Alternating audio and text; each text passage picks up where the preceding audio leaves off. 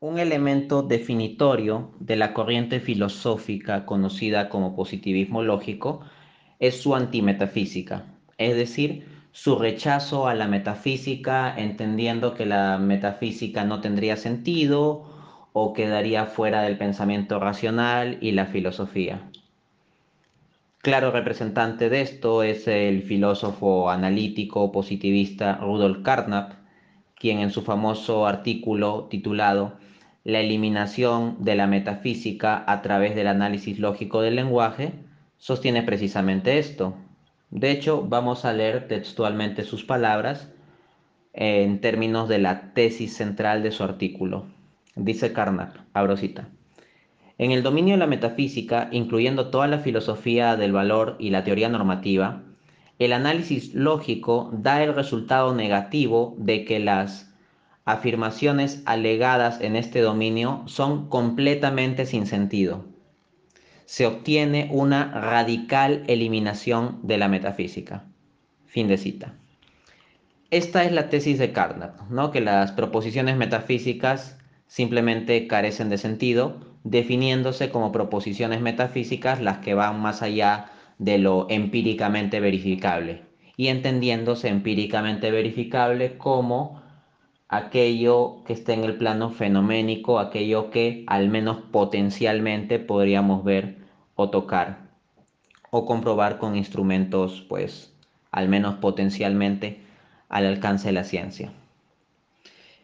En el artículo, Carnap va a pasar a analizar algunos ejemplos de proposiciones y toma casos de la filosofía continental, ¿no? la filosofía continental europea, fundamentalmente cierta tradición metafísica alemana. No obstante, si esto se pretende como un ataque respecto al teísmo clásico o la metafísica tomista, o incluso respecto a la filosofía continental en todo su conjunto, hay que decir que al menos en la exposición de Carnap parece haber una falacia de hombre de paja. Porque en realidad los casos que toma son casos risibles con afirmaciones que hasta otros filósofos continentales distintos de los que él cita se reirían y cita afirmaciones respecto de las cuales los tomistas directamente nos reiríamos y las dejaríamos de lado. Así que ahí habría que tener un cuidado respecto de no meter toda la filosofía continental o a todos los filósofos de la tradición continental en este saco de los ejemplos que él va a poner y menos aún a la tradición de teísmo clásico tomista. En concreto, él se refiere a Martin Heidegger, y saca a la luz la famosa cita de Heidegger en donde el pensador alemán dice, abro cita, la nada misma nadea. Entonces esa proposición de que la nada nadea, pues es un recurso retórico risible, ¿no? Que evidentemente frente a un análisis lógico del lenguaje, pues termina significando nada. Eso de que la nada nadea no significa nada. De otro lado, cita también en el paper una afirmación de Hegel, donde dice, el puro ser y la pura nada, por tanto, son uno y el mismo. Fin de cita. Pero resulta que yo mismo, desde mi esquema filosófico tomista, en mi artículo en mi página web donde contrasto a Santo Tomás de Aquino y Hegel, desdeño y digo que abiertamente es una tontería, un absurdo ese tipo de expresiones de Hegel, de que el puro ser y la pura nada son uno y el mismo y cosas de, de ese estilo, ¿no? Entonces, al Carnap escoger justo esos ejemplos pues tan risibles, la verdad es que esto cae casi en una falacia de hombre de paja o en un ad ridiculum. Si se hiciese una encuesta al conjunto de filósofos de la tradición continental preguntándole si están de acuerdo con proposiciones o formulaciones o le ven coherencia a formulaciones del tipo la nada nadea o el puro ser y la pura nada son uno y el mismo, la gran mayoría diría que no estaría de acuerdo con tal tipo de cosas, ¿no? Pero vamos al argumento central que da Carnap para rechazar en general toda la metafísica, porque él comienza dando el análisis de algunos ejemplos específicos, pero luego dice que va a dar su argumento central.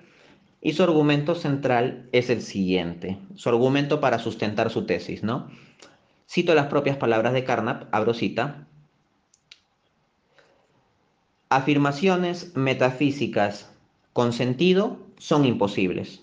Esto se sigue de la tarea que la metafísica se pone a sí misma, descubrir y formular un tipo de conocimiento que no es accesible a la ciencia empírica. Luego dice Carnap, hablo cita. En el análisis lógico entonces pronuncia el veredicto de falta de sentido sobre cualquier conocimiento alegado que pretenda alcanzar algo sobre o más allá de la experiencia.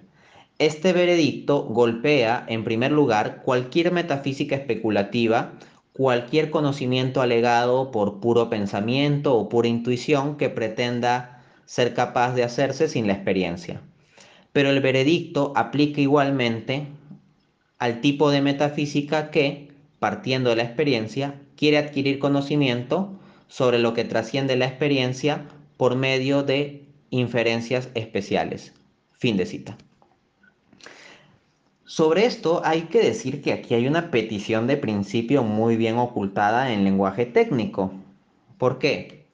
Porque la conclusión a la que llega Carnap es que las afirmaciones metafísicas entendidas como aquellas que van más allá de lo empíricamente verificable son sin sentido. Pero ¿cuál es el punto de partida de Carnap? ¿Cuál es el presupuesto que él utiliza para hacer tal deducción? El presupuesto que utiliza es que solo tienen sentido las proposiciones empíricamente verificables. Eso es una petición de principio. O sea, si parte de que solo tienen sentido las proposiciones empíricamente verificables, luego la metafísica está compuesta por proposiciones que no son empíricamente verificables, por lo tanto, la metafísica es sin sentido, pues vamos, ya desde el principio, ya desde su primera premisa, está descartando toda metafísica, sin más. Entonces no realiza propiamente una demostración. Lo que realiza al final de cuentas es simplemente una reafirmación de sus supuestos. Ese tipo de razonamiento es análogo al siguiente. Primera premisa, todo lo que existe es material. Segunda premisa, Dios no es material. Tres, por lo tanto, Dios no existe creo que es obvio que la primera premisa es una petición de principio porque desde ya de partida ya descarta a Dios, ya descarta la existencia de Dios y por lo tanto la primera premisa ya contiene en sí la conclusión, con lo cual es una petición de principio. Del mismo modo que la primera premisa dada por solo tienen sentido las afirmaciones empíricamente verificables, ya de por sí descarta desde su construcción en primera premisa la metafísica, o sea, la primera premisa ya presupone la conclusión. Eso en mi, pueblo, a eso en mi pueblo le llaman petición de principio, falacia de petición de principio. Pero hay que decir al mismo tiempo que cae en una autorrefutación, porque resulta que desde el análisis lógico del lenguaje, siguiendo la metodología Carnap, desde el análisis lógico del lenguaje, se halla que la afirmación, abro cita, desde el análisis lógico del lenguaje solo tienen sentido las proposiciones empíricamente verificables, fin de cita de la proposición, no es empíricamente verificable, y si no es empíricamente verificable, entonces de acuerdo al mismo método de Carnap, no tendría sentido. Es decir, la proposición clave del pensamiento de Carnap, esta premisa de partida de que solo tienen sentido las proposiciones empíricamente verificables, no es empíricamente verificable y por lo tanto sería sin sentido. Entonces la filosofía de Carnap se construiría con base en un sinsentido, porque no se puede verificar en el laboratorio, ni empíricamente, ni, nada de eso. Entonces, ¿en qué caemos? En una autorrefutación de su tesis. De otro lado, eh, no veo legítimo aquello que hace Carnap cuando dice, el veredicto aplica igualmente al tipo de metafísica que, empezando la experiencia, quiere adquirir conocimiento sobre lo que trasciende la experiencia por medio de inferencias especiales. ¿Cómo es esto de inferencias especiales? Lo que uno puede hacer son inferencias lógicas. Si hay inferencias especiales que no siguen las reglas de la lógica, a eso se le llama falacias y se las puede descartar. Y yo desde una tradición tomista que cree en la metafísica estoy perfectamente de acuerdo en que se debe descartar razonamientos que incurran en falacias. Pero si empíricamente tenemos una realidad X y demostramos que hay una necesidad lógica que para que esa realidad X exista, necesariamente tendrá que existir una realidad Y, entonces, por necesidad lógica, en virtud de que X realmente existe, Y también tendrá realmente que existir. Y se puede demostrar la existencia de Y a partir de lo empírico X por medio de inferencia. Pero sería una inferencia lógica, no un tipo especial de inferencia no lógica. Es legítimo hacer eso y de hecho así operan las vías tomistas. Las vías tomistas no, no parten de la pura intuición o especulación o diciendo tonterías como que la nada nadea o que el ser absoluto y el no ser absoluto son lo mismo. No, las vías tomistas parten de la experiencia y a partir no de inferencias especiales este, con lo que se quiera entender con, con eso, sino a partir de deducciones lógicas estrictas, demuestran la necesidad de que para justificar la existencia real de determinados elementos empíricos que vemos, se requiere algo más allá del mero mundo empírico, que sería Dios. Y, y, ya está. Eso es una inferencia perfectamente legítima. Y si lo empírico verdaderamente existe y la existencia de Dios está y la noción de Dios está necesariamente conectada a la existencia de tal característica empírica, entonces Dios necesariamente tendrá que existir también de forma real. Eso es lógica. Ahora, claro, si Carnap dice, no, es que está más allá de la experiencia y por lo tanto es sin sentido, puede simplemente una falacia de petición de principio de reafirmar su presupuesto. De hecho, llama mucho la atención cuando Carnap en el artículo se ocupa de la cuestión de Dios. Él dice lo siguiente, abro cita. Otro ejemplo es la palabra Dios. En su uso mitológico la palabra tiene un significado claro o en palabras paralelas en otros lenguajes es algunas veces utilizada para denotar seres físicos que están entronizados en el monte Olimpo. En su uso metafísico, por otra parte, la palabra Dios se refiere a algo más allá de la experiencia. Y en tanto no se le dé un nuevo significado, eso deviene en sin sentido. Esto es sumamente curioso, ¿no? O sea, Carnap con su metodología de análisis lógico del lenguaje eh, como que sí le ve coherencia a la noción pues de estos dioses como seres físicos entronizados en el monte Olimpo, o sea, la concepción, concepción pagana de los dioses griegos, pero no le ve sentido a una concepción metafísica. ¿Y por qué? Porque está más allá de la experiencia. Y el punto es que ahí simplemente está reafirmando su presupuesto, es una petición de principio. Y como ya dije, una petición de principio encima que se autorrefuta porque no se puede verificar empíricamente que solo tiene sentido lo empíricamente verificable.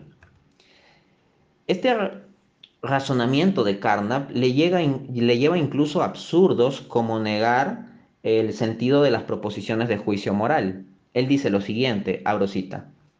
El mismo juicio debe ser aplicado a toda la filosofía de las normas, o a la filosofía del valor, o a cualquier tipo de ética o estética como disciplina normativa para la validez objetiva de un valor o norma es, incluso en la visión de los filósofos del valor, no empíricamente verificable ni deducido de afirmaciones empíricas.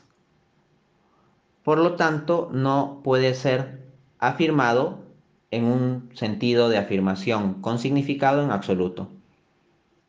Es por tanto imposible hacer una afirmación que exprese un juicio de valor. Esto es sumamente llamativo porque entonces de acuerdo con esa lógica yo no puedo expresar el juicio de valor. Violar niños está moralmente mal. O sea, según Carnap tal juicio de valor no podría darse. Empíricamente simplemente podríamos verificar que le hace daño a los niños, que les hace daño físico, que les hace daño psicológico, pero de ahí al juicio de valor de decir que está moralmente mal, Carnap diría no. Simplemente podemos hacer deducciones de que al niño le duele, de que al niño le afecta, pero de ahí a que deduzcas que está moralmente mal, pues, pues no. Porque claro, la categoría de bien y mal, entendidos en el sentido moral, no son empíricamente verificables, ¿no? Lo único que es empíricamente verificable es cosas como placer y dolor. Entonces alguno, o algún listillo dirá, ya pues, pero entonces el placer es bueno y el dolor es lo malo. El problema con tal tipo de escapatoria, según la propia lógica de Carnap, es que afirmar que el placer es lo bueno no es una afirmación empíricamente verificable. Eh, afirmar que el placer es lo bueno ya es en sí mismo un juicio de valor que está yendo más allá de lo empíricamente verificable y por lo tanto no podría hacerse. En consecuencia, desde el marco de la filosofía de Carnap, ni siquiera podríamos establecer el sentido de la proposición está moralmente mal violar niños. Y obviamente eso es aberrante, así que como no quiero caer en ese tipo de aberración, de aceptar este, como que tal proposición fuera sin sentido, diré más bien que esta crítica de Carnap a la metafísica es lo que es un sinsentido.